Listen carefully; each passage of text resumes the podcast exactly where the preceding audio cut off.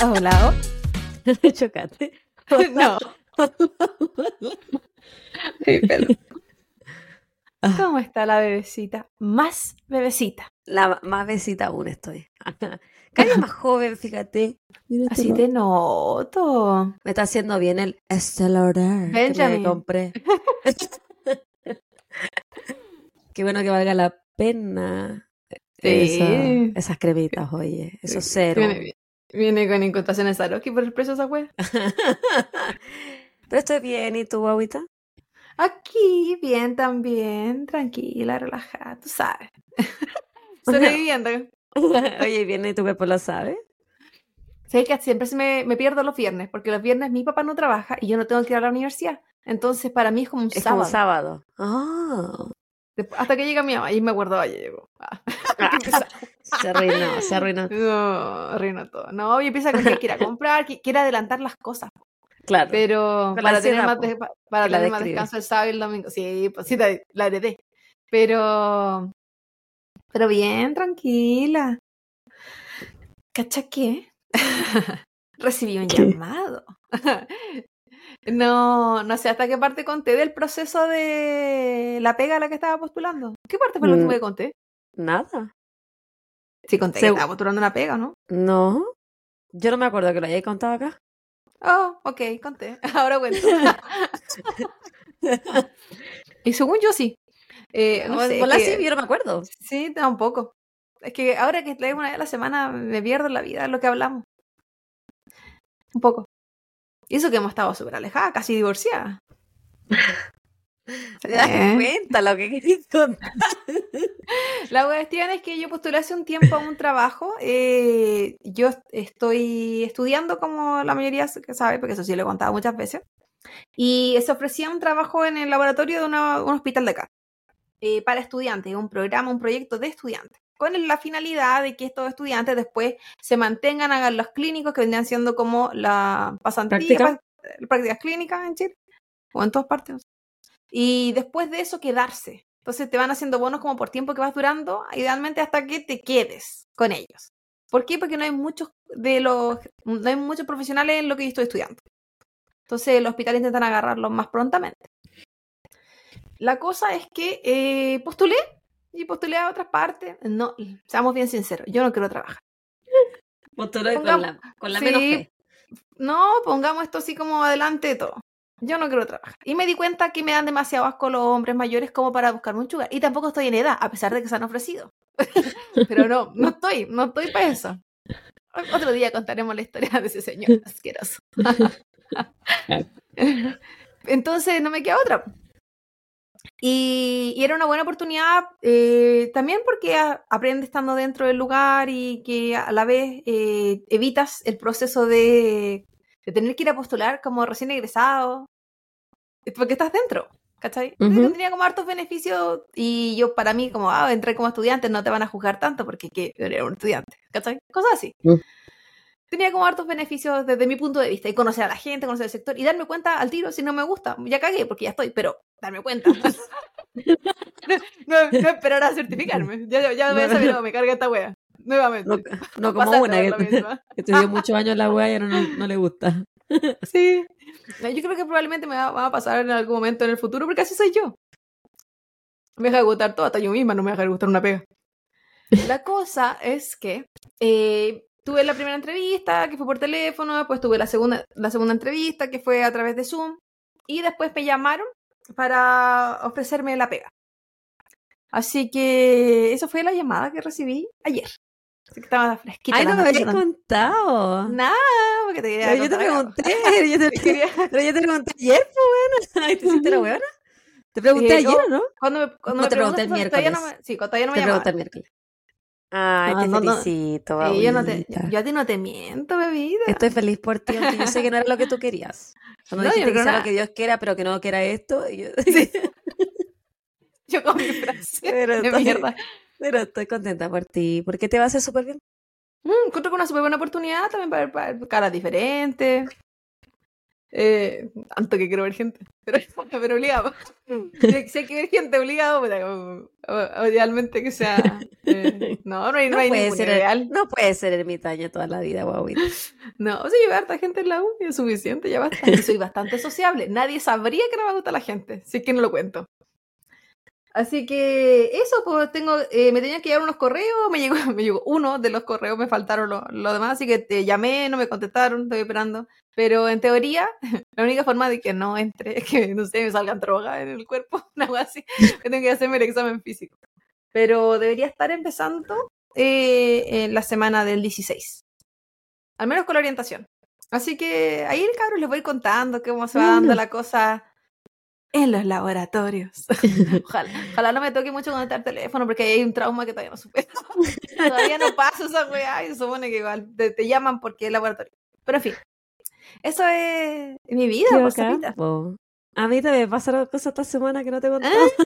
Cuéntamelo todo. Eh, me subieron el sueldo.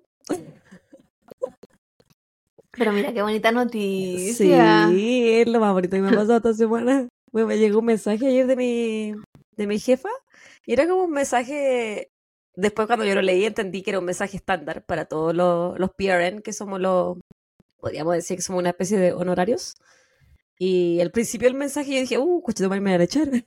Pero después caché que más abajo decía que muchas gracias por todo lo que hace y tu nuevo sueldo es tanto, tanto. Tanto.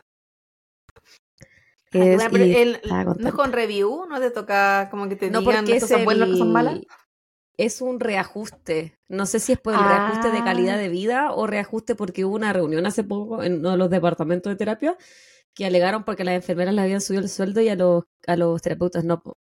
Entonces no sé si el reajuste es por Ah. calidad de vida, por, bueno, no por calidad de vida, sino por el, el costo de la vida. de vida. Y, o es un reajuste por porque en realidad por, tienen que acercarse a lo que es el mercado con los otros hospitales. Po.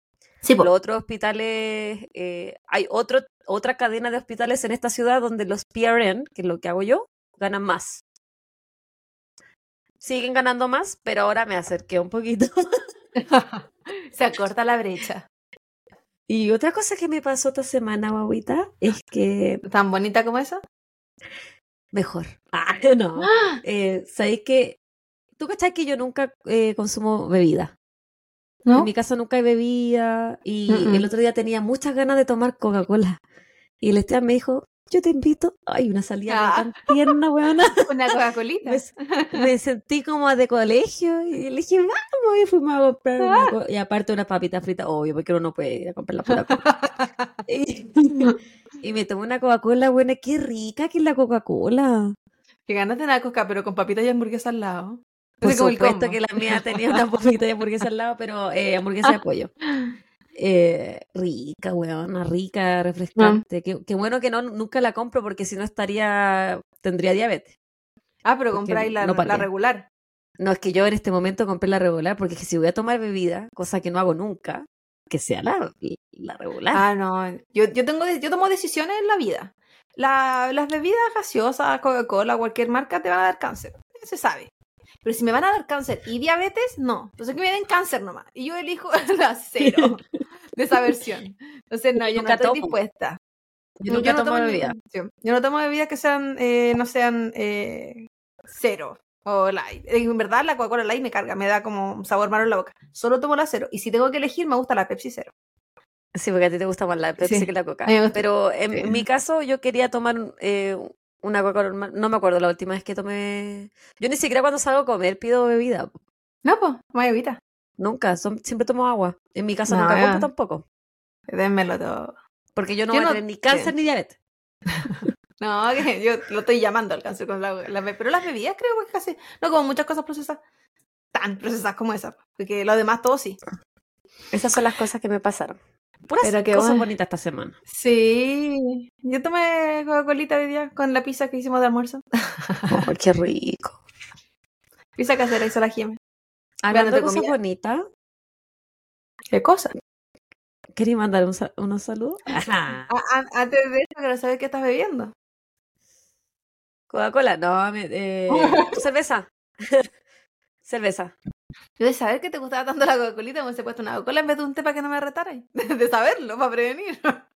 Te- ¿Estás tomando té? Conté, no tengo nada. ¿Desgraciada? Y no salí a comprar hoy día, pues salieron los cabros y llegaron Oh. sin alcohol. Los cabros.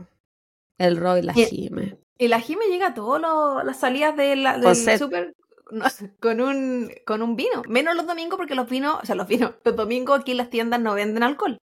No sé en tu pueblo, pero acá no. Weona, vivo en Las Vegas. Acá se vende alcohol 24-7. Ya, aquí Alcohol yo no, no, sé, marihuana. no sé si todos los super, pero por ejemplo Walmart o los supermercados más chicos de acá eh, tienen el cartel al lado de la, del pasillo de los alcohol que dice no se vende los domingos. No se, no, ¿La no se vende. dura? Eh, Ah, perdón, el ah, día- no se dice el dura. día- ¿En serio? Es- ¿Real? ¿For real? Y así que los domingos cuando vamos a comprar no, no se compra porque no se puede. Pero normalmente cuando ya vamos, vamos los viernes o los sábados, la Jime siempre llega con el vinito que dura un par de días. Por ella más que nada, porque yo no, yo no estoy grabando, no estoy tomando. Pero Qué bueno saberlo, oh, Claudia, que en, en tu vuelo no se vende copete los domingos. Qué bueno saberlo. Pero no sé las botillerías. Que la gente a veces que una botella como la de Chile. No, señores. es una hueá como un como de supermercado. pasillos. Es un supermercado Sí. de copete. Así que, eh, al menos en la, los super no. Pero, en fin, no tengo. tengo té. Tengo dos tipos de té. Tengo un, bueno, un Earl Grey. Y que ya no le queda nada. Y tengo un té verde con ginseng. Ujú. Piola. Sí, y ahora, los saludos. Bebecita. ¿Quieres partir tú? Por supuesto que quiero partir yo. Lánzate. Mis, mis saludos son de Instagram. Ok. Primero que todo, saludo va para voodoo.marce, que nos escribió con respecto al capítulo de la Lisa Mac- McVeigh. Oye, qué cuático el último episodio. Yo hubiese muerto asustada y hecha caca. Porque inteligencia en esos momentos nula. Ja, ja, ja. Las quiero mucho, cabras. Siempre me acompañan. Mándese un saludito. Aquí está. Saludos, Marce. Marce. Siempre las escucho desde Antofagasta. Y también esta chiquilla tan amorosa nos mandó unos La mejor. coffee, La mejor, unas cinco estrellas le damos a Voodoo Marce. Copiar a la Marce. Sean como la Marce. Sean Sean como más, la Marce. más Marces en la vida. Sí, así que muchas gracias, Marce, por mandarnos esos coffee que van a ser utilizados en promoción. Idealmente que llegue más gente. Y toca. muchas, muchas gracias. Hablando de, de pago, justo me ha llegado un cobro de algo. Estaba sapeando el celular, justo lo abrí tal, cobro. Spotify cobrándome. Bueno, usaba Hulu y eso que ahora lo tengo en promoción. Como soy estudiante. El, mi saludo es para Gabriela González. Ella nos escribió en Spotify en el último episodio, en el de Lisa McVeigh, y nos pone cosas que no esperaba saber. Dos puntos. ¿Cómo es el sabor a poto? Y tuve una conversación con mi hermano sobre cómo debía cortar el saludo antes que empezáramos a hablar del sabor a poto, porque para mostrarle el saludo a mi sobrino. Perdóname, hermano, no fue mi intención. A Javi. A Javi, te culpé. Dale, bebita. Saludos, Javi. Eh, mis saludos para Javiera. Javiera así a secas, de Instagram. Ella no escribió este mensaje largo. Oli, ya lo escuché sobre el capítulo de la Lisa McVeigh. Y tengo mis comentarios. Dos puntos. Abro hilo, hermana, porque este es largo. Oh, Me arriesgo a decir que Lisa tenía TEPT, complejo. La diferencia con el TEPT solo es que son varias experiencias crónicas. El este, trauma- eh, estrés postraumático. Esto me lleva a pensar que poseía un nivel de hiperalerta constante junto con un, estado basal de estrés constante. No solamente en su casa, sino que a su alrededor. Entonces es posible que por eso recordara más lugares y pudiese desarrollar un pensamiento más lógico en esos momentos. Además, considero que debe ser alguien súper inteligente, lógica, para haber visto los patrones de su captor y poder manipularlo de cierta forma. Agrego que en los 80 muy probablemente la ciudad es de menor tamaño a lo que se conoce hoy, así que un punto para ella. Quisiera también aportar que una vez asistí a una charla sobre el abordaje frente a una víctima sexual en la salud.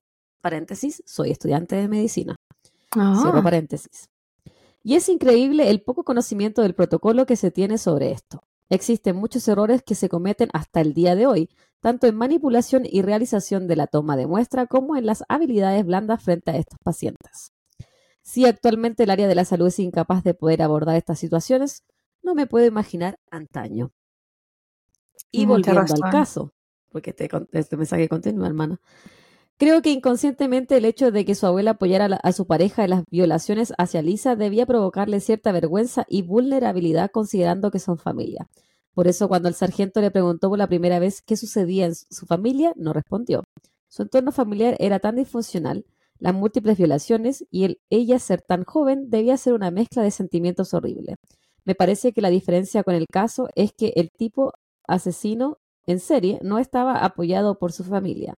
Era algo que de cierta forma ella podía tener un poco de autoridad.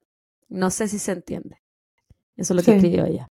se entendía, amiga. Pero, so- pero son las 2.30 y estoy ansiosa porque tengo un viaje y la escuché para relajarme.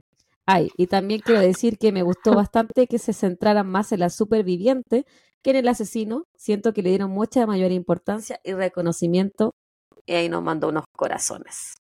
Ah. Había más mensajes, pero después nos pusimos hablar de otra cosa. buen Sí, análisis, me, me buen gustó análisis. mucho el análisis. No, y como que fue respondiendo las cosas que yo iba planteando durante el tu relato, po. porque como las cosas que me causaban ruido, pero que bueno Sí. que le- alguien le fuera dando una explicación igual, porque probablemente todo tiene una explicación en este proceso. Sí, buena. Exactamente, guavita preciosa. Sí, Me gustó mucho el mensaje de ella porque le daba todo un análisis de lo que conversamos y es- eso es lo que se necesita. sí, no, y a mí me encanta de repente cuando nos comentan cosas y es como, y le tomaron atención a eso. como que me, me llama la- mucho la atención, porque yo, yo hago otras cosas cuando estoy escuchando podcast por lo general. Entonces no tomo tanta, tanta atención. Y me encanta que la gente... Sí, a veces, a veces le respondo, a veces digo, hoy le respondería lo que está diciendo, pero como a veces estoy escuchando podcast que lo publicaron hace, no sé, cuatro meses, entonces no, no tiene mucho sentido. Pero, pero la entiendo. Y muchas gracias, muchas gracias por tanta dedicación a los mensajes. Ojalá le haya ido muy bien en su viaje. Sí. Yo sigo con Sol López, que nos escribió también en Spotify en el mismo episodio. Dice, súper completo como siempre, aunque quedé con ganas de más. Enviciadísima siempre con ustedes. Jeje. abrazo, preciosa. Un abrazo muy grande, Sol. Un abrazo. Y, y sí, por alguna razón se han hecho un poquito más cortos. De repente, antes no te acordás que nos lanzamos hasta dos horas en un episodio, pero bueno. Hay episodios que son más cortos, episodios que son más largos. Ujú. Hay de todo un poco. Pero aquí estamos, dándole. Mi, ¿Me toca? Sí, Pirililis. Mi último mensaje de, de la noche va para Cristian Zambra, que también se mandó un análisis de lo, de lo que hablamos de Lisa McVeigh.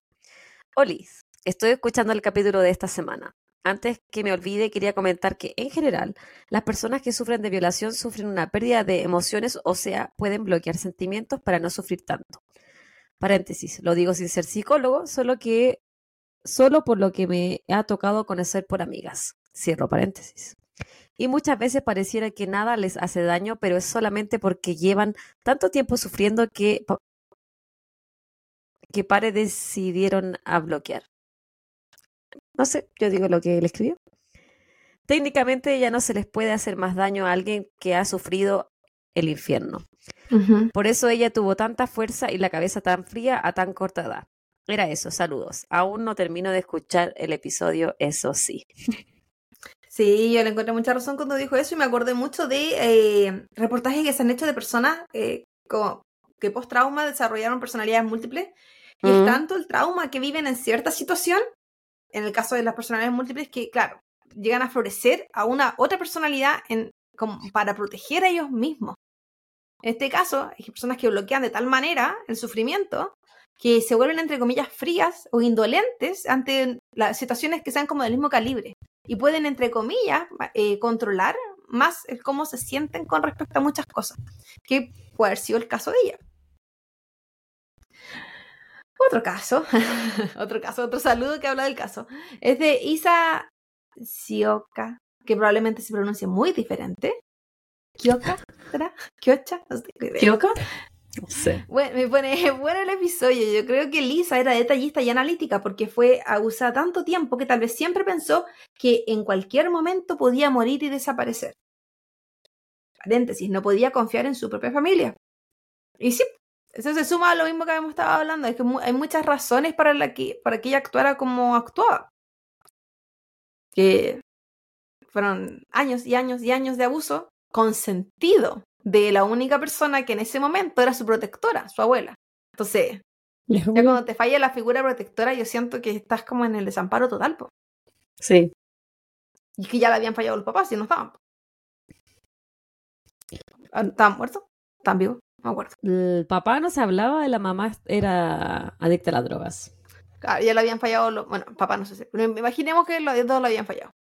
Porque tampoco había una, familia paterna. Porque una cosa es lo que le pasó al papá, pero lo que pasó con la familia paterna tampoco sí existe. Que a veces pensamos mucho que eh, ya nos dan los papás, pero las familias de repente son mucho más grandes y es súper triste que no haya una red de apoyo donde haya más allá que ese, ese solo individuo. Yo lo veo como desde el punto de vista de tía, o sea, si mi hermano, que no es el caso, porque es maravilloso, no fuera un buen papá, eh, yo creo que igual es mi responsabilidad y la de mi familia sí ser presente en la, familia, en la vida de mi sobrino. Eh, Julio, yo lo encuentro como una responsabilidad, pero también entiendo que no pasa. Y lo, es muy común que no pase, no existe. Triste, pero cierto. Yo creo eh, en mi experiencia personal y de, en la experiencia que he tenido con personas conocidas que han tenido relaciones cortadas con su padre biológico, la... no, ese no es el caso, po. esa no es la realidad. No, po. es muy normal que desaparezca, desaparezca el hilo completo. Esa, rama del árbol genealógico se corta. Sí, pues se muere. En vez de haberse cortado solo una ramita, que era hasta el individuo o la individuo. Eh, antes de comenzar con tu caso, va a hacer una mención especial. Sí. O la hago yo. ah, iba, iba, a buscar el mensaje. Lo tengo yo aquí por si quieres que lo diga. Sí. Va a decir con nombre, no haga el nombre. ¿No? Eh, puede ser el, primer nombre nomás. Ok. Eh, este es un comentario de Spotify, ¿cierto? Porque ya no está, a todo esto, porque yo borro lo malo o lo que no me gusta.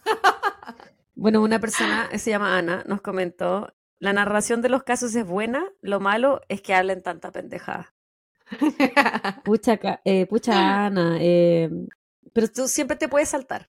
nosotros ponemos en qué minuto empieza el caso, así que de, em, gustos colores. Acabo la, la otra vez había alguien en, YouTube que nos había dicho que, que no éramos, no, era seria la palabra, pero era algo así, ¿te acordáis? Ay, no me acuerdo. No, me acuerdo cómo era, una palabra que utilizó. No, me lo borré, por supuesto, así que lo mismo, ya no existe. porque cualquier wea, puede que me estén diciendo algo bonito, pero si yo lo siento como no bonito, yo lo voy a borrar. Yo no estoy para, para propagar negatividad en mi vida. Suficiente tengo con lo que yo ya tengo. Así que, pero eso, chiquillos, no olviden que si no quieren escuchar el inicio de este episodio, en la descripción siempre se encuentra el minuto en el que comienza el caso. Ahora, si a usted no le gustan los comentarios que hacemos entre medio del caso, quizás este no es el podcast para ustedes. Y pueden ir a buscar otros, muchos de True Crime, que son muy entretenidos, muy interesantes, muy al estilo de eh, misterioso, lúgubre, lo que quieran. Aquí no, pues van a encontrar con nosotros hablando. es lo que. Exactamente. Así que, sí, y, ustedes creen que yo no estoy loca, que yo no reviso que si nos siguen o no nos siguen. Una vez incluso que, no, que nos deseó mal en, en, en, Spotify, lo busqué en Instagram, le mandé un mensaje. no nos seguía. Y bueno, no, me respondió, porque así soy. No, que, nos deseó mal y nos dijo que por culpa de profesionales como nosotros, Chile era un país de mierda y estaba como estaba. ¿Y qué es lo que le dijo la Claudia? Nosotros no trabajamos en Chile. ¿Tú? Por este país, Estados Unidos es un país de mierda por gente como yo. Ok, yo tampoco trabajo todavía en la salud. Ahora, en una semana más que la gente se queje de mí. Todavía no. Ya. Pero, bueno, chiquillos. ¿Estás lista, dispuesta? Lista, estoy emocionadísima. Quiero saber qué Emocionada con loca. Así que saluda a Lana. Ah, ok, hoy día continuaremos con el tema de la semana pasada sobre sobrevivientes. Y para esto viajaremos a un destino que no recuerdo si ya visitamos, no estoy segura, creo que no. Australia. Nueva Zelanda hiciste, ¿o no? pero no Sí. Australia. Ah, recuerdo Australia.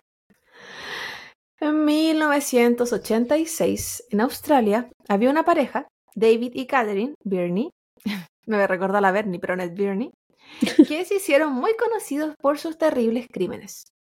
Durante un periodo de cinco semanas, entre el 6 de octubre y el 9 de noviembre, esta pareja secuestró a al menos cinco niñas y mujeres entre 15 y 31 años de edad. Durante su ca- cautiverio, en la casa de esta pareja, ellas fueron brutalmente violadas, torturadas y usadas como esclavas sexuales para las fantasías de este matrimonio. Cuando David y Catherine se aburrían de sus víctimas, procedían a asesinarlas y dejar sus cuerpos en un parque nacional. Ahí las enterraban. Para luego comenzar la búsqueda de la siguiente mujer a la que secuestraría. Eso es como el contexto de, de los personajes de los que vamos a hablar. Para evitar una posible búsqueda, esta pareja, durante el tiempo que tenían a sus víctimas secuestradas, las obligaban a escribir cartas o llamar a sus cercanos diciendo que ellas habían huido voluntariamente, que se encontraban bien y a salvo. Al parecer, el, el que las familias recibieran una carta les decía a la policía no hay que buscarla, porque ya recibiste una carta de ella. Se fue porque quiso. Claro. ¿Qué año dijiste que era? La, la 80, eh, la 86. Porque siempre uno sabe por qué quiere, o sea, todos los 15 años. Por supuesto. Su víctima más joven, Susana, de 15 años, fue secuestrada cuando iba de camino a su casa desde su trabajo. Los padres de ella no creyeron en las cartas que supuestamente Susana había escrito e intentaron convencer a la policía que algo le había pasado a la hija de ellos, pero no les creyeron. La policía simplemente no se tomaba en serio estos casos. Esta familia continuó recibiendo cartas incluso después de que Susana ya había muerto, pero ellos no lo sabían. Sí, y esto me recordó el caso de ese japonés que le mandaba las partes del cuerpo a los papás. O sea, ¿cuál es el fin de que le sigáis mandando cartas? Cerdos. Gente culé enferma, po. Kate Moore, o Kate Moore, también salía en la traducción de su apellido, tenía 17 años. Fue la última mujer eh, que esta pareja logró secuestrar. Esto sucedió una noche cuando Kate iba caminando hacia su casa, luego de una salida con amigos. Habían ido a un concierto. Eh, un amigo la iba a dejar en auto, pero era tanta la distancia que a, a cierto punto en este recorrido ella le dijo que la dejaran ahí y ya podía caminar el resto que le quedaba para que este amigo no se desviara. David y Catherine iban manejando por el sector. Era una pareja relativamente joven. No de los 20, pero relativamente joven. Eh, manejando en el sector. Y le ofrecieron acercarla a su casa. Kate, al ver que era una pareja y que había una mujer en el auto, accedió y aceptó a que la, lle- la llevaran. Porque uno siempre confía cuando hay una mujer. Sí. Es una. Como y así como que estas parejas de asesinos se, se apoyan en Aprovechan. esto. Que hay una Sí. mujer, no te va a hacer daño una mujer, po. Lamentablemente, en vez de llevarla hasta la casa de ella, de Kate, el camino se desvió y se dirigieron hasta su propia casa, la de los Verney. Tan pronto como Kate se dio cuenta que no era el camino que debían seguir, intentó bajarse del auto, pero este no tenía las manillas por dentro. Hay que recordar estos autos antiguos que tenían estas manillitas como, como cuadraditas. Ese espacio estaba vacío. Y la manilla para bajar el vidrio tampoco estaba. Por lo tanto, las puertas de este auto solo se podían abrir desde afuera. Y las personas que estaban adentro no podían salir, a no ser que se lo permitieran. David y Catherine la tomaron y ataron sus manos antes de ingresar a la casa de ellos, amenazándola todo el tiempo con un cuchillo. Pero antes de, que, antes de que esto pasara, la obligaron a llamar a su madre por teléfono y decirle que ella había bebido mucho y que se quedaría en la casa de un amigo. Kate esperaba que su madre llamara a la casa de su amigo para confirmar esta información y además que esta historia le pareciera extraña, porque ella no bebía. Mm, Pero esto no pasó. puta la mamá. Kate desconocía las intenciones del secuestro y les preguntó si la querían violar o matar. A lo que ellos respondieron que si ella se portaba bien, la iban a violar. Al llegar a la casa le dijeron que se desvistiera y pusieron su ropa en una bolsa plástica que tenía su nombre completo, su edad y su dirección. Y al igual que a las otras mujeres anteriores, la torturaron sexual y psicológicamente. Primero la sentaron frente a la televisión con la película de Rambo en un VHS encendida, hablando de los 80, y le interrogaron sobre su vida, probablemente buscando información de quién podría buscarla luego de su desaparición. Le preguntaron si existía una pareja, si con, quiénes vivía, dónde vivía, qué hacía. Intentaron armar como el cuadro, el contexto de su vida. Para luego convertirla en un objeto. Ella debía bailar para ellos y luego será usada sexualmente por David. Mientras Catherine los miraba desde una silla ella era quien tomaba nota del abuso sexual de David. Así como cómo, se la violaba, ella tomaba ¿Sí? nota. Sí. Yo cuento que es una enfermedad tremenda querer violar a alguien, porque ahí el placer lo que tienen ellos es la dominancia sobre la otra persona. Pero que tú goces con ver a tu pareja torturar a otra persona. Y esa weá a ti te excita, qué enfermo. Se que supone que, que. También. No, o sea, enfermo, extremo. Se supone que la fantasía que ellos tenían era de tener un, un como un esclavo sexual. Y, ¿Y cuál era la fantasía de la que tomaba nota? Era una secretaria frustrada. Era como. yo lo encuentro enfermo, los dos súper enfermos, pero pero no, es que no sé, yo no entiendo. Nunca lo voy a entender tampoco, pero. Sí, pues que es difícil entender a alguien eh, con el. Con ese nivel no compartes. Sí, pues. Sí, hay, hay que. No, hay tantas cosas. Tantos casos que hemos hablado que yo no entiendo. Pero no hay que entenderlo. Luego de esto, Kate pasó a ser encadenada en la cama. Ella explicó en un reportaje que la ataron de los cuatro apoyos de la cama, o sea, los cuatro apoyos, las cuatro esquinas de la cama. Entonces tenía cada pierna en cada parte y los, los brazos en cada rincón. Para ser abusada en esa posición también. Durante este secuestro, los Bernie pusieron la televisión, luego de haber terminado con esta sesión de abuso.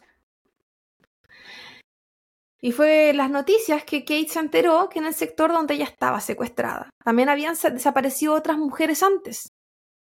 Y que se buscaban a sus asesinos o a las personas que podían ser responsables de esta desaparición. Kate no necesitó más tiempo para entender que de quienes se hablaban era de la pareja que la había secuestrado a ella.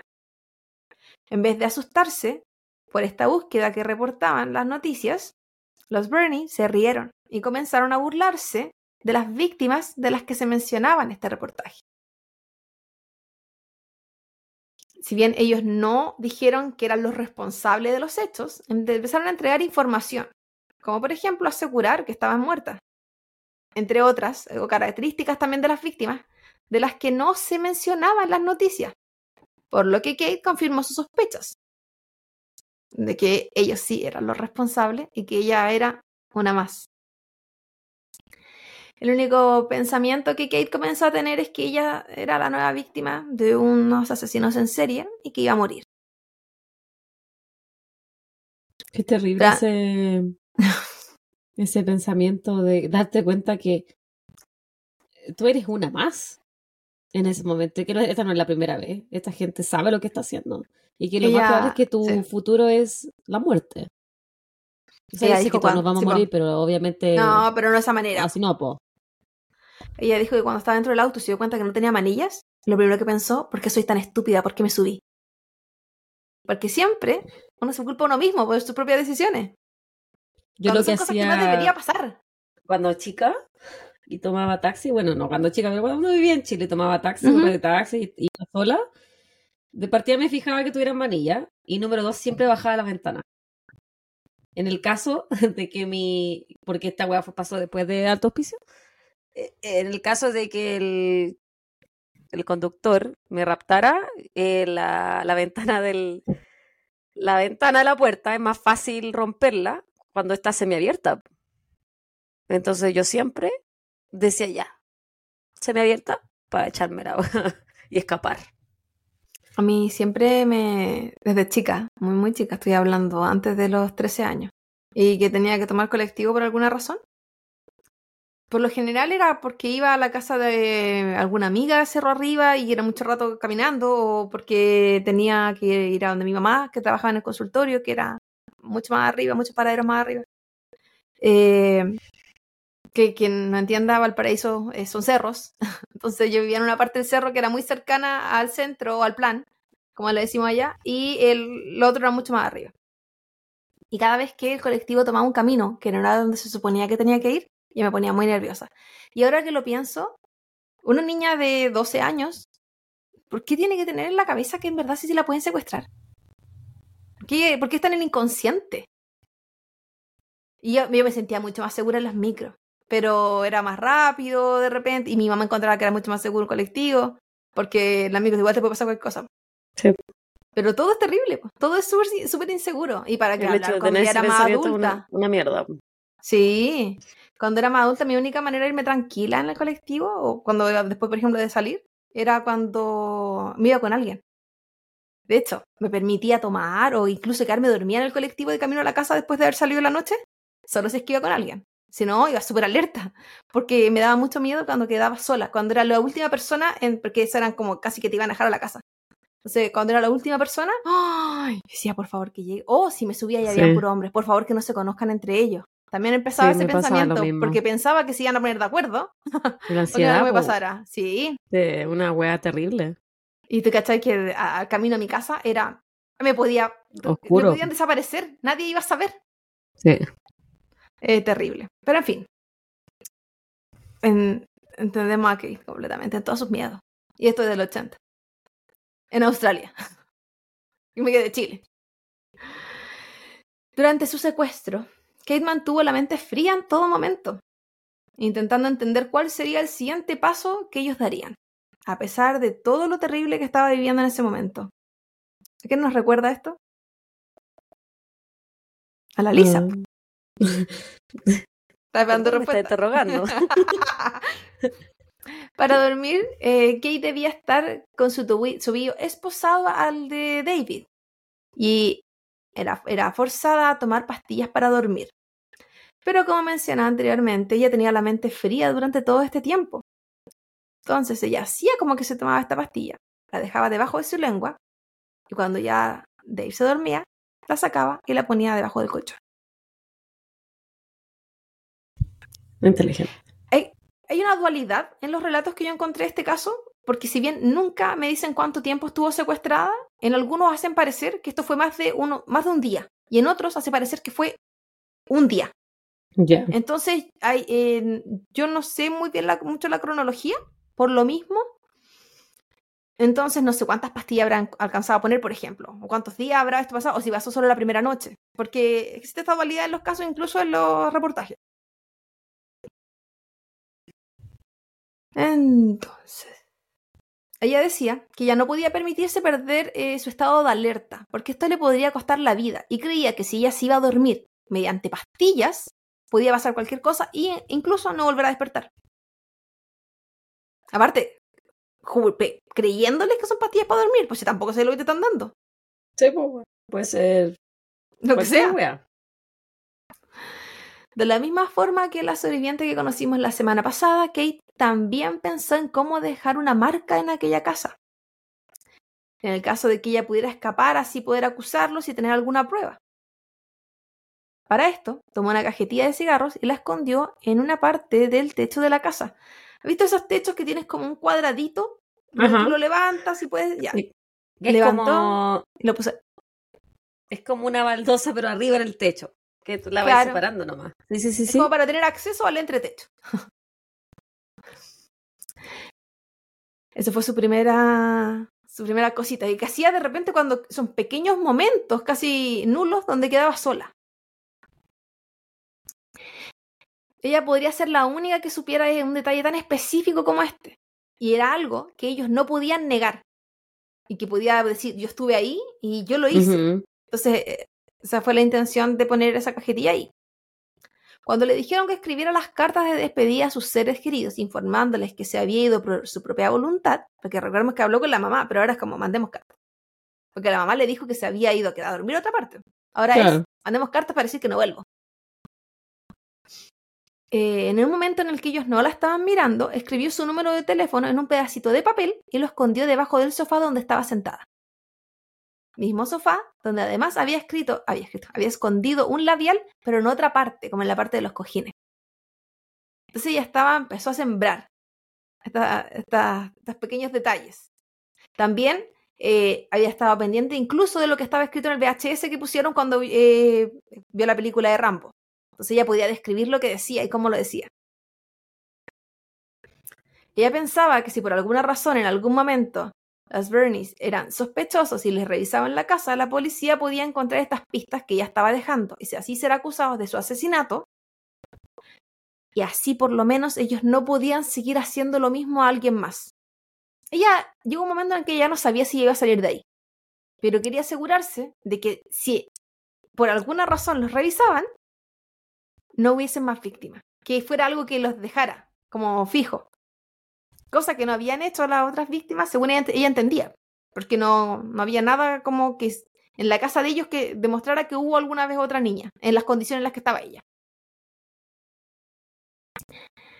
Y se encontraba en un modo de supervivencia y además complaciente, porque si bien estaba todo momento estaba alerta, ella quería ser ganarse la confianza de este matrimonio. Y sabía que estaba siendo exitosa, de hecho, porque le estaban permitiendo ver televisión junto a ellos, Mm. incluyendo Rambo, una y otra vez. ¿Por qué tenían esa obsesión con esa película? Era la película favorita de los Bernies. Rambo de 1982. la tenían como el lujo. También dijo que había, la, por ejemplo, cuando la habían hecho bailar, habían puesto una película de Romeo y Julieta de fondo, mientras ella tenía que bailarle sensualmente y lloraba. Porque esto es como tienes que hacer lo que ellos quieran. Y piensa que el primer día le quitaron la ropa, la tenían vestida como quisieron también, po. A la mañana siguiente, antes de irse a trabajar, David le avisó a Kate que cuando él volviera, la mataría. Por lo que Kate entendió que tenía que actuar rápido, porque ya tenía escrita su sentencia. En ese momento solo quedaba Catherine en la casa. Entonces Kate pensó, ok, ya no son dos contra uno. El plan era actuar lo más normal posible. Durante el día conversó con Catherine como si fueran amigas. Se mostró interesada en ella y en lo que ella decía. Hablaron de música, incluso hizo que Catherine pusiera la música que a ella le gustaba. Hasta que tocaron la puerta. Kate fue ordenada, o le ordenó, Catherine le ordenó que se fuera a la pieza, pero, y la encerró, le puso un candado por fuera, pero no la amarró ni la esposó, que era como ella se mantenía en todo momento. Tenía muy poquitos momentos de libertad, sí, ella estaba siempre encadenada. Encadenada. Esto quizás era por la confianza que Kate había estado construyendo y que estaba generando frutos. Esta pieza tenía una pequeña ventana. Esta ventana tenía un seguro. Pero Kate sabía que era ahora o nunca. Por lo que, intentando no hacer ningún sonido, le quitó el seguro a esta ventana y se lanzó por ella. Ventana que no estaba tan al alcance, como que tuvo que escalar para meterse a esa ventana igual. Sin saber cómo rompió el seguro, saltó por la ventana y cayó al concreto, donde se golpeó la cabeza. Desorientada por el golpe, comenzó a correr. Se encontraba semidesnuda, con su cuerpo lleno de moretones y marcas, sus tobillos con las marcas de las esposas y gritando por ayuda. Golpeó la puerta de tres casas, las contiguas a donde ella estaba, y nadie le abrió, no había nadie. Mientras ella arrancó, incluso un perro la atacó. Hasta que en esto correr era como correr calle abajo, se encuentra un hombre fumando a las afueras de un local, un negocio. Y le empieza a contar todo lo que le había pasado. Empieza a decir directamente, me violaron, ayúdame. Le dijo que por favor le ayudara a llamar a la policía y que si venía alguna mujer detrás de ella diciendo que ella era su hija y que habían tenido una pelea, que por favor no le creyera, porque la estaban violando. Tras esto, este hombre sí le creyó. Eso es bueno. Tras esto, Kate fue llevada a la estación de policía, donde contó su historia, pero no le creyeron. Y yo digo, no le creyeron. Viene casi en pelota, hasta mordida por un perro, con las marcas en los tobillos, moreteada. ¿Qué hay ahí que tú no le crees? Es completo estado de shock. Desorientada, porque fue casi una contusión lo que se hizo en la cabeza después del golpe, como cayó de, esta ventana. ¿En qué parte de todo eso yo digo, no, Qué rabia me, da la violencia contra la mujer, pero no solamente de estos conchas de su madre que la secuestraron la violaron, sino que la violencia contra la mujer sí, la policía. por parte de las autoridades. ¿Qué, ¿Qué más tiene que hacer para que le crean? ¿Que se la estén violando ahí mismo? Yo creo. Ellos dijeron que Kate se estaba inventando estas cosas porque ella quería llamar la atención. Mira los culios. Ella mencionó la evidencia que tenía, pero no la escucharon. Ella incluso les decía, yo estuve ahí, puedo probar esto, vi esto, tuve esto. Ella empezó a contar todo. Pero no, de hecho, la derivaron a otra policía para que se escribiera un reporte sobre falso testimonio. Mira. pasó a ser culpable. Ay, weona, qué rabia. Qué rabia, qué impotencia. Más que rabia me da impotencia por ella. ¿Y tú, que tenía 17 años? Que 17 años. La oficial que debía escribir el reporte se llamaba Laura Hancock, la, a la que la derivaron. Quien era una joven de 22 años, recién egresada de la Academia de Policías.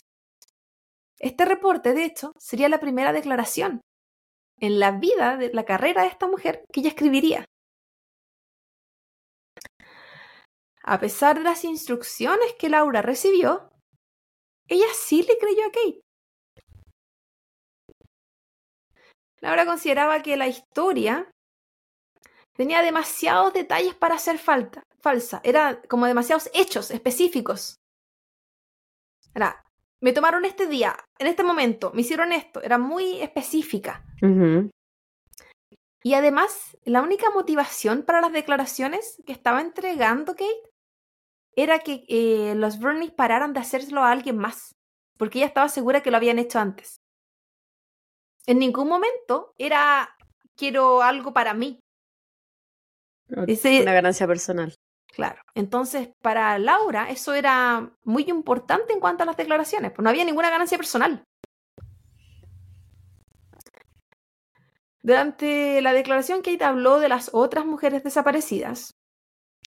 Y si bien los Bernie nunca dijeron su verdadero nombre frente a ella, ella se había dado cuenta que había una botella de medicamentos. Hay que, vamos a contextualizar. Hay algunos países, a diferencia de Chile, que cuando eh, te tomas medicamentos con prescripción o con receta, sale tu eh, nombre en la botella.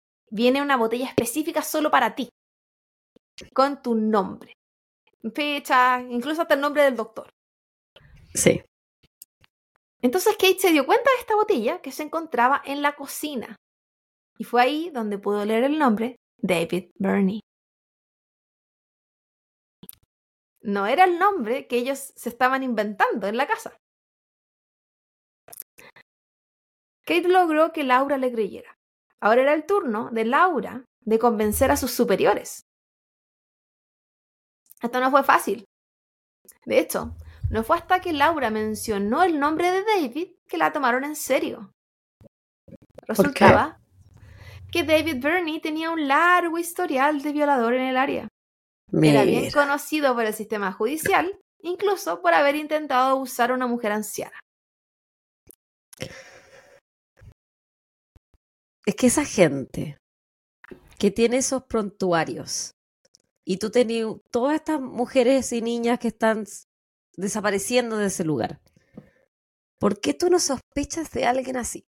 ¿Por qué es tan hueona la policía? Perdóname si me da alguien policía que nos esté escuchando.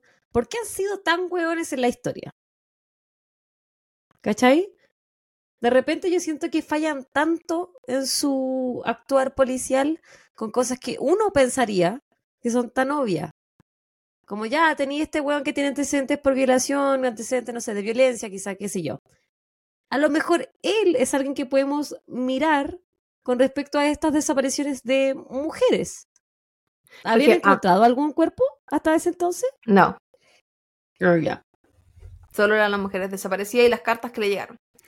Pero resultaba que en otra parte de la ciudad, eh, una de las mujeres que había sido desaparecida, para la policía de ese sector era muy sospechoso. Eh, se habían empezado a dar cuenta de que había demasiadas similitudes con otros casos.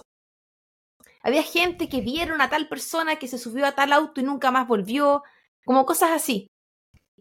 Entonces, esta policía, Laura, también se encargó de conectarse con ese otro policía. Y así también unieron fuerzas para hacer más potente este caso, Mm, además de los antecedentes de David. Porque si bien no es lo mismo que decir, ¿sabéis que en la casa de la esquina tal persona estuvo preso por robo? Ok, robaron en la casa, vamos a averiguar a él. No, no es lo mismo, porque estamos hablando de delitos sexuales. Es completamente diferente a otros tipos de delitos. Pero bueno, cuando Catherine se dio cuenta de que Kate había escapado por la ventana, comenzó a recoger cualquier muestra o evidencia de que ella había estado alguna vez en la casa y las quemó. Recordemos que las pocas pertenencias que tenía eh, Kate habían sido puestas ¿no? en una bolsa, selladita verdad. esa bolsa, con nombre, con fecha, con edad, con toda la cuestión. Una bolsa Ziploc. ¿Quién sabe qué habían hecho con eso, con eso de las otras mujeres? Quizás probablemente o las estaban guardando de tesoro, no tenemos idea, o las tenían, las estaban quemando. No se menciona de que hayan aparecido. Lo que ella no sabía es que habían otras pistas. Que no importaba todo lo que ella sacara de la casa. Porque Kate había dejado señales de que ella sí había estado ahí. Cuando la policía llegó al lugar, luego de que pasaron todas estas declaraciones, llegó el otro policía, les sonó el nombre de David, encontraron que era razón suficiente para ir a la casa. Así que la policía se dirigió a la casa de los Burney En- y entraron, no había nadie. Pero se metieron nomás. no les gustó mucho. Y encontraron todas las cosas que Kate había dicho. Los cigarros en el entretecho, el labial y el número de teléfono en el sofá, las pastillas que ella había dejado bajo el colchón, las cadenas con las marcas que Kate, incluso porque tenían unos códigos, con los códigos que Kate había dicho que tenían, que Se lo había cadenas. memorizado. Sí, no la esposa, que se servían en tobillo, eran unas cadenas que le ponían. E incluso el VHS de Rocky todavía estaba puesto. ¿De Rocky? Ah, de ¿No era de Rambo? Rambo, esa wea. Yo le estoy cambiando el nombre ahora. Feli, todos son lo mismo. Te diría a lo mejor el mismo actor en todo caso. Pues Nunca he visto ninguna de las dos. Parece que una vez vino al gimnasio, pero no me acuerdo. en ese momento, Catherine no se encontraba en la casa. Y al llegar se encontró con esta pequeña sorpresa de la policía revisando todo. Por lo que ella iba con, con todas las cosas como de limpieza. Porque tocaba eh, Limpiar la escena. Sí, pues. Habíamos desaparecido las cosas que habían en superficie, pero ahora había que hacer limpieza profunda. Y ella viene así como llegando con la escoba, el cloro, los guantes. Claro, venía así con la bolsita. Hasta que se dio cuenta, las botó, se da vuelta y comienza a correr. Porque no es sospechosa. corro, corro en dirección opuesta. ¡Uh! Se le cayeron las bolsas. Adiós. La policía corrió detrás de ella, la detuvo en dos segundos. Era como amiga. Está ridícula. sea digna. ¿Qué edad tenían ellos? ¿Lo vas a decir después o...? No, nunca vi de- específicamente la edad. O sea, estaban los años, pero no las quise calcular. Pero se veían como entre los 30 y los 40. Ah, ya no sabía. Siempre me lo imaginé como de 60 para arriba, fíjate. Mm. No eran tan mayores. Una pareja re- como de nuestra edad, más o menos. Relativamente joven. Claro, pero nosotros no vemos muy jóvenes al lado de ellos, porque hay gente de los 80, entonces ya se veían como de 50 años más. Sí, pues, la gente de los 80 se veía mucho mayor. Sí, pero yo creo que era como de 40, 40 por ahí. A maltraer, la vida lo había tratado mal. Te puedo sacar la cuenta, pero no me acuerdo. Bueno, gracias a esto, los Bernies fueron arrestados. Y ahí también se logró la conexión con desapariciones anteriores. Durante el interrogatorio, en algún momento comenzaron a decir la verdad. En verdad no fueron los dos, fue solo David. Porque Catherine decidió que ya no iba a hablar hasta que llegara su abogado. Pero a David lo acorralaron con la información que tenían. Los datos eran muy específicos con respecto a las otras desapariciones y era como, dinos los nombres porque en verdad ya sabemos que fuiste tú. Él se entregó mucho más rápido. Él lo que él estaba pidiendo durante el interrogatorio era hablar con su esposa. Y lo que se cree es que él estaba pidiendo como eh, que ella le diera el pase. Así como puedes decir esto, no puedes decir esto. Ah. Pero no pasó. Con esto se supieron sobre las cuatro desapariciones anteriores, se confirmaron los nombres.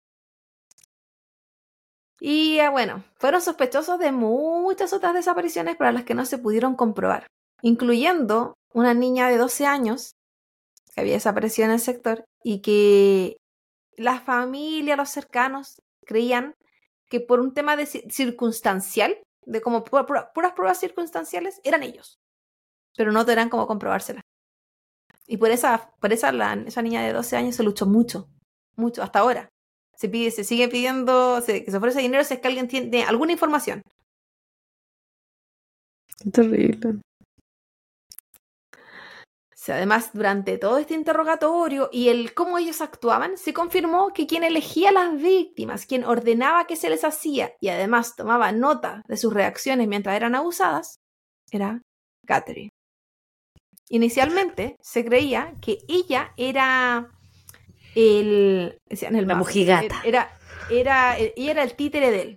Y luego se descubrió que él era el títere de ella. Que si bien los dos estaban igual de enfermos, quien mandaba y quien decía quién, qué se hacía, cómo se hacía, dónde se hacía y todo, era ella. Ella era la que mantenía el control de toda la situación. Ella era la alfa. Él era el ejecutor de los deseos de ella. Y estamos hablando de un matrimonio que tenía hijos. A, to- ¿Verdad? a todo esto. Sí, señores. Era una familia común y corriente. Los típicos vecinos, que es como el matrimonio con hijos. Pero que los hijos no vivían ahí. No. Y los hijos no tenían ninguna muestra de trauma ni una weá. Es que de los hijos no se habla casi hasta el final, como que voy a mencionar de ellos, pero que durante todo esto no, no se menciona de ellos. O sea, a mi entender, ellos ya, ya eran suficientemente grandes para no estar ahí. Eso es lo que me da a entender. Por eso creo que como las edades de ellos tenían que haber sido como los 40 por ahí. En 1987, los Bernies fueron sentencia- sentenciados a cuatro cadenas perpetuas cada uno. Ellos podían optar a beneficios luego de 20 años encarcelados. En el año 2005, antes de cumplir los 20 años, David se suicidó en su celda en la cárcel. Por otra parte, Catherine esperó los 20 años y desde el 2007 ella podía comenzar a apelar estos beneficios cada tres años. Eso era según la ley de Australia. Ya. Si te lo negaban, tenías tres años, vos podías volver a apelar. Por lo que cada tres años desde el 2007, Kate Moore debía presentarse en la corte nuevamente y revivir lo que le pasó para así prevenir que Catherine pudiera recibir algún beneficio. O sea, ella tenía que revictimizarse cada tres años para evitar que Kate saliera. O sea, que No lo saliera. pueden dejar grabado. ¿por qué la tienen que hacer revivir su trauma, weón? A lo mejor ahora ya está como que le da lo mismo decirlo, ¿cachai? Con tal de mantener a la huevona presa. Pero no, no hay un otra opción. Sí. Es como, si no hay un antecedente nuevo, ¿por qué tenemos que aceptar esta apelación? Exacto. Pero que como ella puede, ella podía apelar, por ejemplo, ya, excelente conducta, hice todo esto, bla, bla, bla, bla, bla. Entonces tenía que venir alguien desde afuera, demostrar que no, que lo que ella había hecho era tan terrible. Que no tengo excelente conducta. No, no, que ella podía haber hecho todo esto bien, todo lo que el sistema le pide, pero es tan terrible lo que ella hizo que no lo merece. Eso era como lo que Kate debía hacer todas las veces. Pero que venga para ella. Sí, para ella para cualquier víctima. Sobreviviente más que víctima. Sin embargo, en el 2010, una abogada, a través de la petición de múltiples familias, logró que los papeles de Catherine recibieran el timbre de Never to be released, pasando a ser la tercera mujer australiana en recibirlo en la historia. Oh, wow. Lo que no significaba en verdad que ella no podía seguir apelando a beneficios. Pero tener ese timbre ya era un... Eh, no, no, no va a pasar. O sea, ella puede apelar, pero igual no se lo van a dar. De hecho, apeló también hasta, hasta este timbre. ella podía dar lo que quisiera. no tiene una u otra wea que hacer, po. La señora Bernie apeló, pero no ganó. Y de hecho, eh, cuando ella cumplió la, la, sentencia de 30 años en la, en la cárcel, eh, pasó a ser la mujer australiana que llevaba más tiempo presa en la historia Australia. 30 años. 30 años. Y me sorprendió y dije, uy, yo no sé, en Chile yo siento que tiene que haber mujeres que llevan muchos años más. No sé. Acá también. No sé, en verdad no sé, me, me llama la atención. Conté que 30 años no era tanto. Va a ser la primera. En el 2017, su hijo menor pidió su ejecución, apelando que él había sido atacado en múltiples ocasiones solamente por tener un lazo familiar con ella. Además de él, y se habla de los hijos, no sé cuántos más habrán, así que me imagino yo que al menos uno más, eh, han estado apoyando, desde que todo esto sucedió, a Kate ha sido parte de la campaña de Kate. Él pidió que ejecutaran a su mamá. Sí, obligamente. Mm. Pero ya eh, tienen la pena de muerte No tengo idea. Quizás pidió que existiera, no tengo idea. Pues. Es que aparte de él, ni siquiera se sabe su nombre real. Se le conoce como Peter. Pero eso no es su nombre. Es el nombre con el que lo denomina la justicia o lo denomina, no sé, por las noticias. Ya, él es como no John Doe acá. Claro, es como ponerle un nombre, pues eh, un, Juan Pérez. Juan Pérez en Chile. Un, un NN. Va a ponerle un nombre nomás para poder eh, referirse a él, pero no, él no ha salido nunca en reportaje, no hay fotos de él. Entonces, por lo mismo, porque lo atacan, por lo terrible de lo que hicieron sus padres. Pero ¿qué si pensarán que la agua viene en el ADN. ¿Qué culpa tiene el Peter? No tengo idea. Pobre Pedro. Kate, por su parte, optó por el camino del activismo y al ser la única sobreviviente consideró que era la única manera de hacer justicia por aquellas que no tuvieron la misma suerte que ella.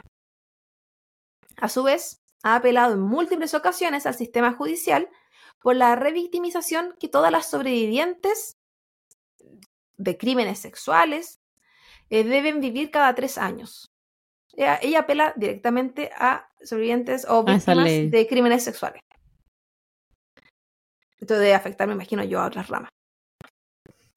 Gracias a su arduo trabajo, en el año 2018 una nueva ley fue presentada en el sistema judicial australiano.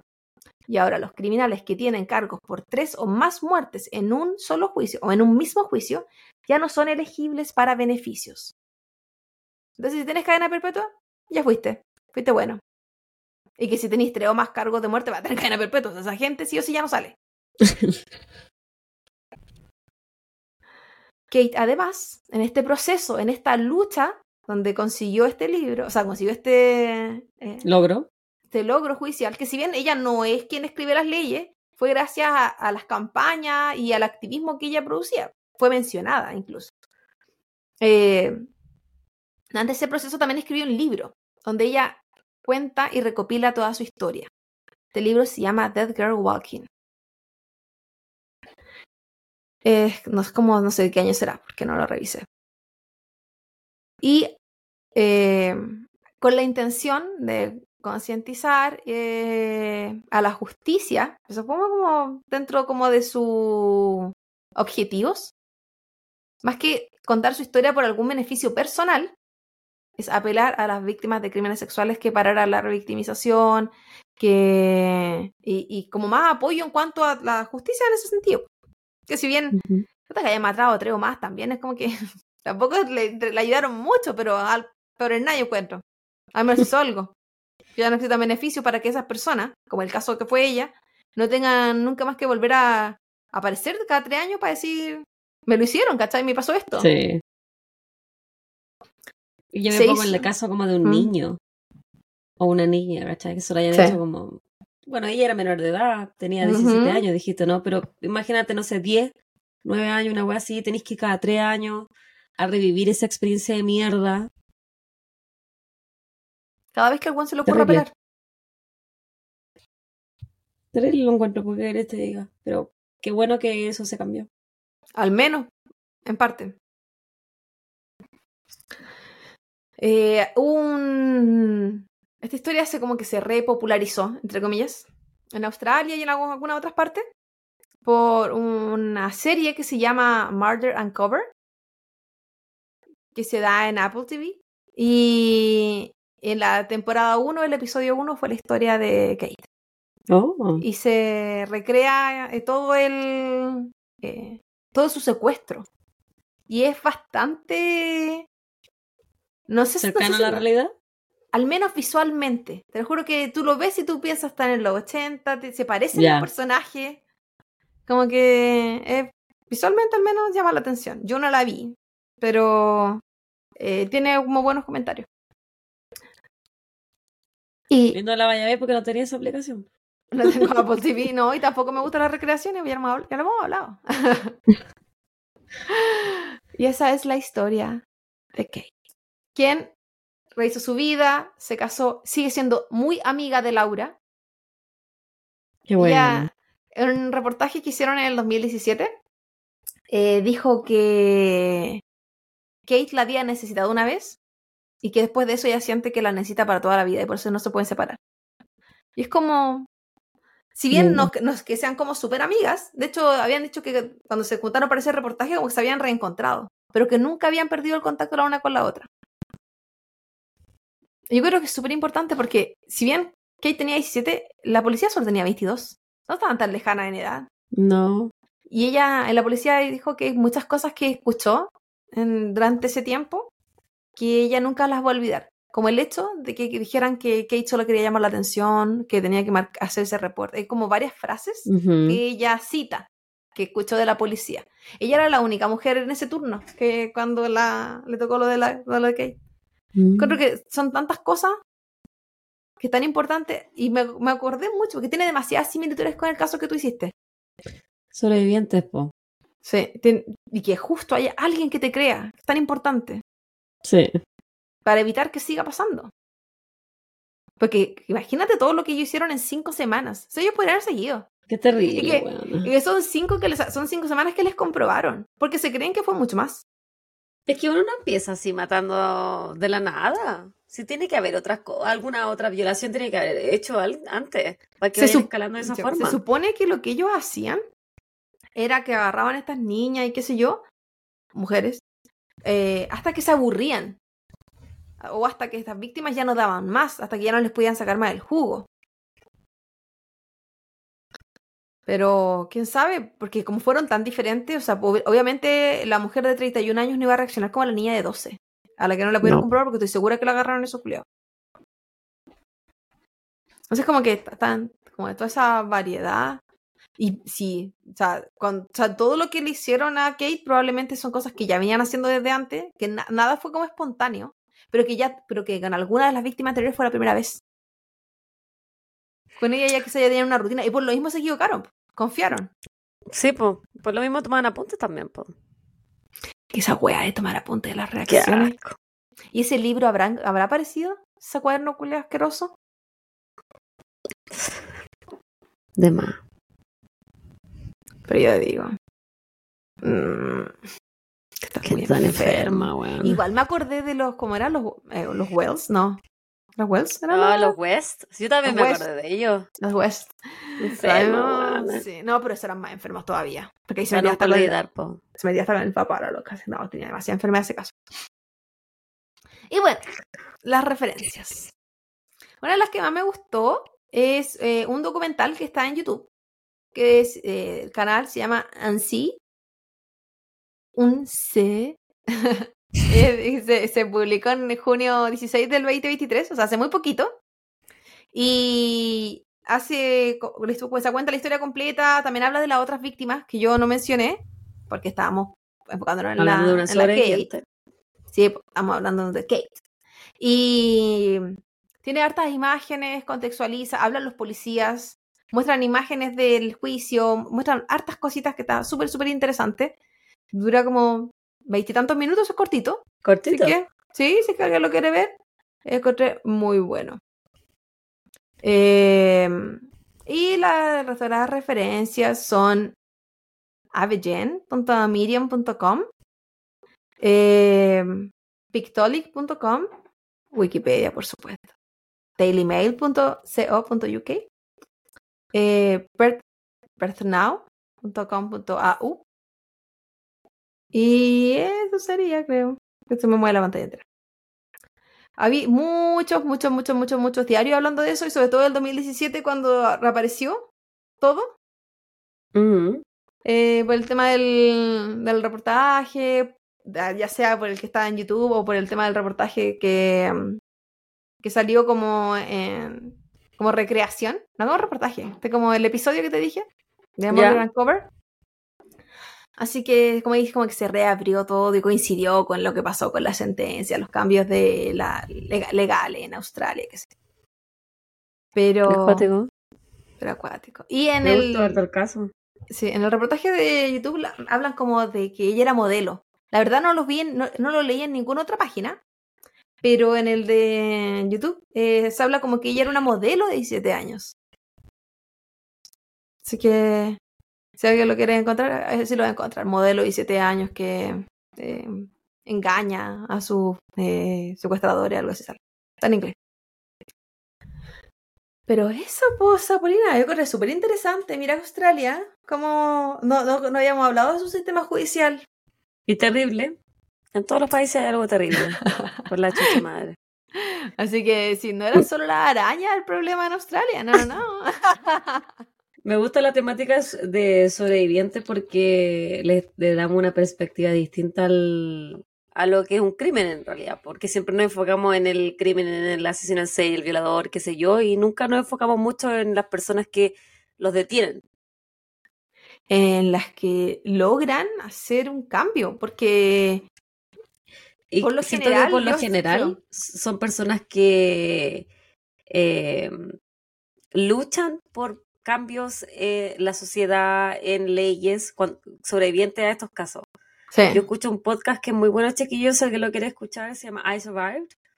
Y son puros casos de sobrevivientes y después te cuentan como lo que les lo, lo que hacen después con su vida. cacha. Y es muy interesante. No, y siento que hay de todo, porque uno sabe que si yo fuera sobreviviente, probablemente en la depresión y luego el suicidio. Pero estas sobrevivientes son mujeres que en verdad luchan mucho, mucho, mucho, o hombres también hay, por su vida. Y intentan que eso no les vuelva a pasar a nadie. Esa es su lucha finalmente, el que no, no hayan más personas que, que, hayan- que vivan lo que ellos vivieron, o que lo menos posible. En el caso de Kate, era quien que no hubiese más, más niñas o mujeres que fueran secuestradas por, por los Bernies. Pero estos gallos. Sí, po. Así que, y su enfoque ni siquiera era que ella, ella sobrevivir. Guática esa cuestión. ¿Cuático? Sí.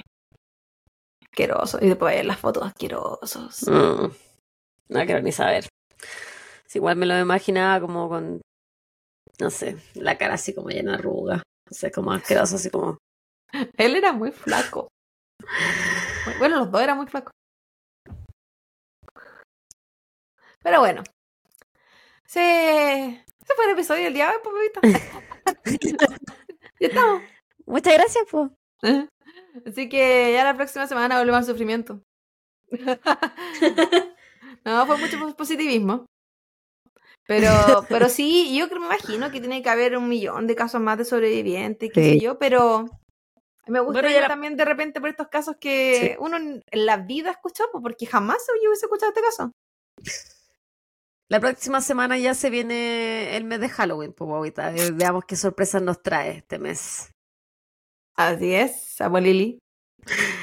Cuídense harto, chiquillos. Recuerden seguirnos en todas las plataformas sociales en las que estamos, sobre todo en Spotify, en YouTube. No sean tacaños con sus cinco estrellas y no sean tacaños también con sus coffee me. Sí, pues muchas gracias a todos los que nos escribieron. En la Javi hizo el llamado la semana pasada y sí. se de la pila. Sí. Tenemos, que elegir mensajes. Sí, sí. parece. Sí, no, eran súper conversadores. La amiga. Ay, espérate, yo dije que le iba, le iba a nombrar. Y antes de que nos vamos, yo la voy a nombrar, sí o sí. Bueno, me lo dije a mí misma, no se lo dije a ella. Eh, Nati Siquecita. Siempre nos escribe. Así que le, mando una mención a Rosa, un abrazo grande, aunque sea al final del, episodio. Que, y muchas gracias a todo el resto, a todos, los, a todos los chiquillos que nos siguen mandando y que de repente nos mandan también noticias de eh, distintos posts en otros lugares, incluso noticias que reviven casos de los que nosotros ya hemos hablado. Hoy día nos llegó alguien que había una noticia sobre el caso de Asunta Basterra, ¿te acuerdas? El de la niña de, de España. Que no quise publicar el caso porque fue muy criticada cuando hicimos ese caso, así que no lo quise revivir. Pero sí, muy interesante. Así que eso, ya, pues, Besos, abrazos. Nos vemos pronto. Chao.